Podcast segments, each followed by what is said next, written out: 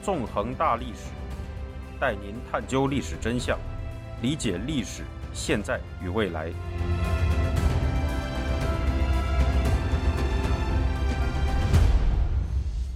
大家好，欢迎大家收听《纵横大历史》，我是主持人孙成。今天我们将进行韩战系列节目第二十四讲《战俘难题下》，带您继续回顾韩战交战双方围绕战俘问题进行的谈判过程。在上一讲中，我们回顾了共产集权阵营在一九五二年春天对联合国军进行的虚假细菌战指控，以及共产主义者在联合国军的战俘营里建立组织、谋划暴动的情况。一九五二年五月七日。发生了一件在世界战争史上匪夷所思的事：联合国军的战俘营司令、美军准将杜德突然被聚集岛上的一群共产主义战俘俘虏，并被关进了联合国军自己的战俘营。那么，这样奇特的一幕是怎么发生的呢？如上一讲所述，从1951年1月起，联合国军开始将他们抓获的北韩和中共战俘转移到韩国南海岸的小岛聚集岛上。到这年年底，聚集岛上已经有十一万多名北韩战俘和两万多名中共战俘。另一方面，在板门店的停战谈判桌上，双方谈判代表因为战俘问题正在进行着长时间的争执。按照共产集权国家的惯例，在战场上被俘的人员往往被视为变节分子。这些人员在获释回到母国后，时常会遭到残酷的政治迫害。为了避免发生这样的悲剧，联合国军代表一直坚持按照自愿遣返原则遣返北韩和中共战俘。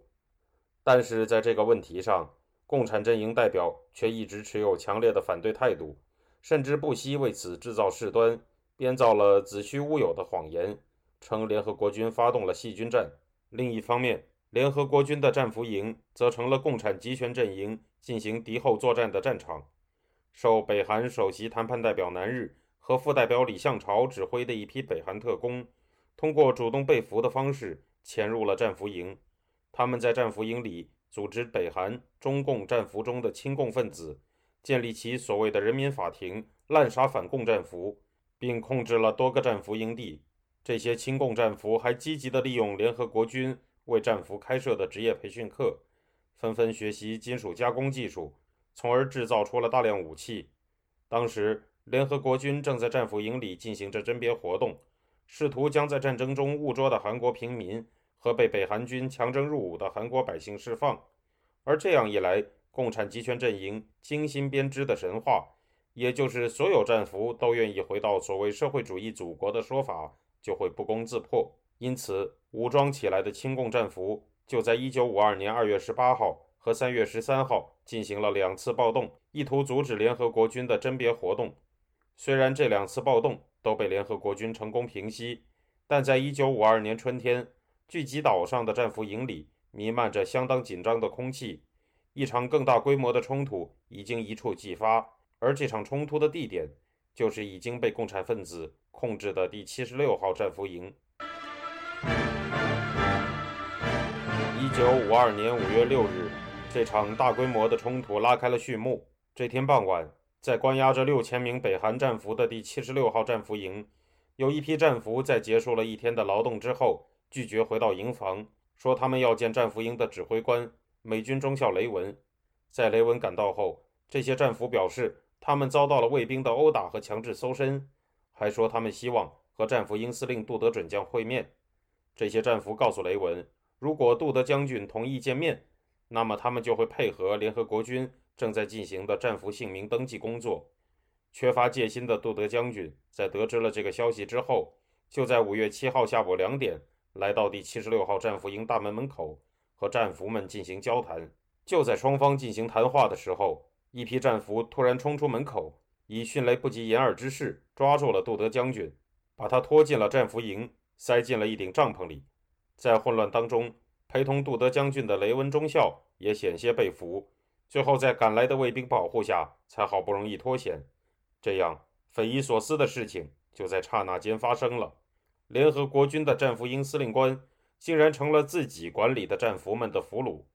随后，战俘们在营地里竖起了一块告示牌，表示如果联合国军用武力进攻战俘营的话，他们就会杀死杜德。美第八集团军司令范弗里特迅速得知了杜德被俘的消息，随后下达了严格的命令，要求部队在没有允许的情况下，不可以用武力营救杜德，并委任科尔森准将代替杜德的职务。在战俘们的要挟下，杜德也表示同意作为中间人，通过电话向联合国军司令部传达战俘们的诉求。这样，当天晚上，尽管联合国军的部队包围了第七十六号战俘营，但双方没有发生武力冲突。五月八号，杜德传达了亲共战俘们的第一项诉求，表示共产战俘们希望建立一个名叫“战俘联合会”的协会组织。联合国军方面立刻回绝了这个要求。并要求共产战俘立即释放杜德。同一天，联合国军总司令李奇微对范弗里特进行了授权，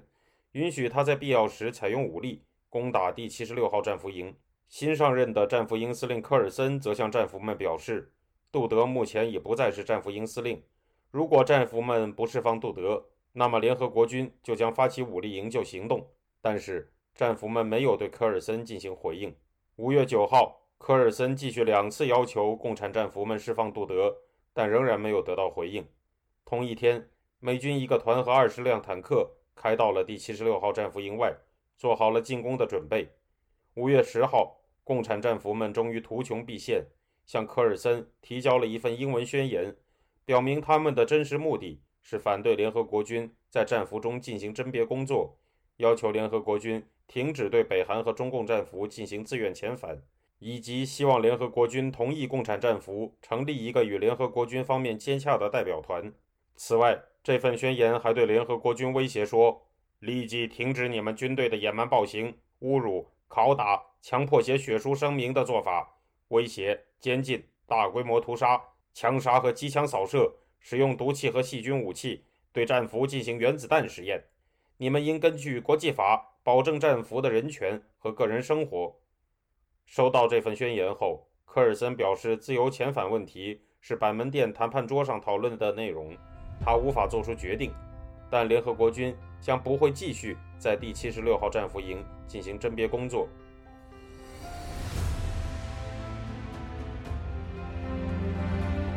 听众朋友，您现在收听的是自由亚洲电台纵横大历史栏目，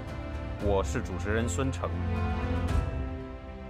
对于共产战俘们成立代表团的要求，科尔森表示，联合国军并不反对。对于共产战俘们在宣言中进行的荒诞不实的指控，科尔森则进行了驳斥，表示：“我必须告诉贵方，我们现在没有，也从来没有犯过任何你们捏造的过错。我可以向贵方保证，我们将继续执行这项政策。战俘在这个战俘营里可以期望得到人道主义的待遇。”然而，对于科尔森的答复，共产战俘们仍不满意。为了保护杜德的生命安全，科尔森只得做出让步，表示联合国军同意战俘们成立代表团的诉求，并表示战俘营中确实发生过战俘被打死打伤的情况，而此后战俘们将根据国际法原则在战俘营中受到人道主义的对待。经过这样一番讨价还价后，杜德终于在1952年5月10号晚上八点多获释。这场危机。总算告一段落了。尽管杜德获释了，但到这时为止，第七十六号战俘营已经完全落入了共产分子的手里。此外，共产集权阵营的谈判代表也利用这个事件，在板门店的谈判桌上咄咄逼人。例如，南日就在谈判桌上向联合国军代表称：“你方所谓的甄别，只不过是强迫扣留我方被俘人员的一种手段。”并在杜德获释当天污蔑联合国军。为了扣留共产阵营被俘人员，系统地采取了一系列野蛮措施。一九五二年五月十二日，在杜德获释后两天，联合国军更换了总司令。在此前立下了赫赫战功、扭转了韩战战局的李奇微将军被调往欧洲出任盟军最高司令官，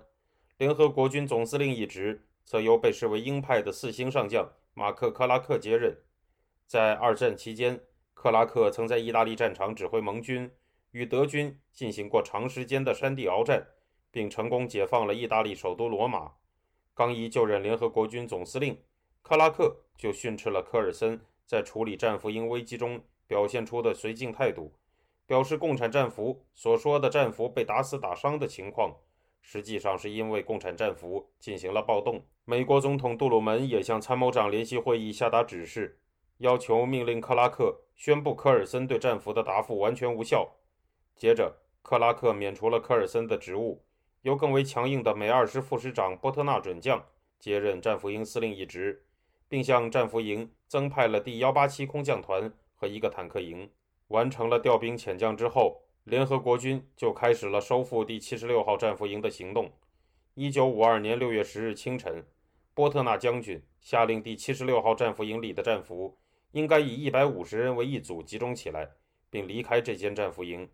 第七十六号战俘营里的共产战俘们拒绝从命，而是发起了又一场暴动，手持刀具、长矛和燃烧瓶等武器，聚守在他们挖好的壕沟里。波特纳随即下令，要求第幺八七空降团向第七十六号战俘营发动进攻。现代战争中的奇观出现了，一支军队居然出动了精锐部队去攻打自己设立的战俘营。激战进行了两个半小时，美军没有开枪。而是使用手榴弹、催泪弹和刺刀步步推进，将暴乱的俘虏们击败和重新俘虏。最终，美军控制了第七十六号战俘营，共有二十一名暴动者死亡，一百三十九名暴动者负伤。而美军方面也有一人死于长矛之下，十四人负伤。在这次行动里，美军在第七十六号战俘营内缴获了三千支长矛、四千五百把刀和一千枚汽油弹。经过这次战斗，附近同样被共产分子控制的第七十七、第七十八号战俘营立即表示了屈服，任由联合国军和平地开进他们的营地。令人发指的是，联合国军在第七十七号战俘营里发现了十六具战俘的遗体，他们应该是被共产分子用私刑残杀的无辜人员。在这之后，克拉克也对北韩方面采取了十分强硬的立场。下令对北韩展开大规模空袭。一九五二年六月二十三至二十六日，联合国军大规模轰炸了北韩设在鸭绿江边的发电厂。这里的发电厂提供了北韩的大部分电力能源。这次轰炸的效果相当之大，导致北韩有两个月的时间陷入严重的电力短缺，城市陷入黑暗。接着，联合国军又在七月十一号出动一千二百五十四架次飞机。对北韩首都平壤进行了大规模空袭，将大批军事设施和工厂夷为平地。八月四日和八月二十三日，联合国军又分别出动二百七十三架次和一千四百零三架次飞机，对平壤进行了两轮轰炸。经过这些轰炸行动，平壤有价值的军事目标已被完全摧毁，这座城市甚至失去了被继续轰炸的价值。面对联合国军突如其来的强大空中攻势，金日成陷入了恐慌。然而，毛泽东却仍然沉迷于继续进行血腥的战争，并向金日成表示不能因此停战。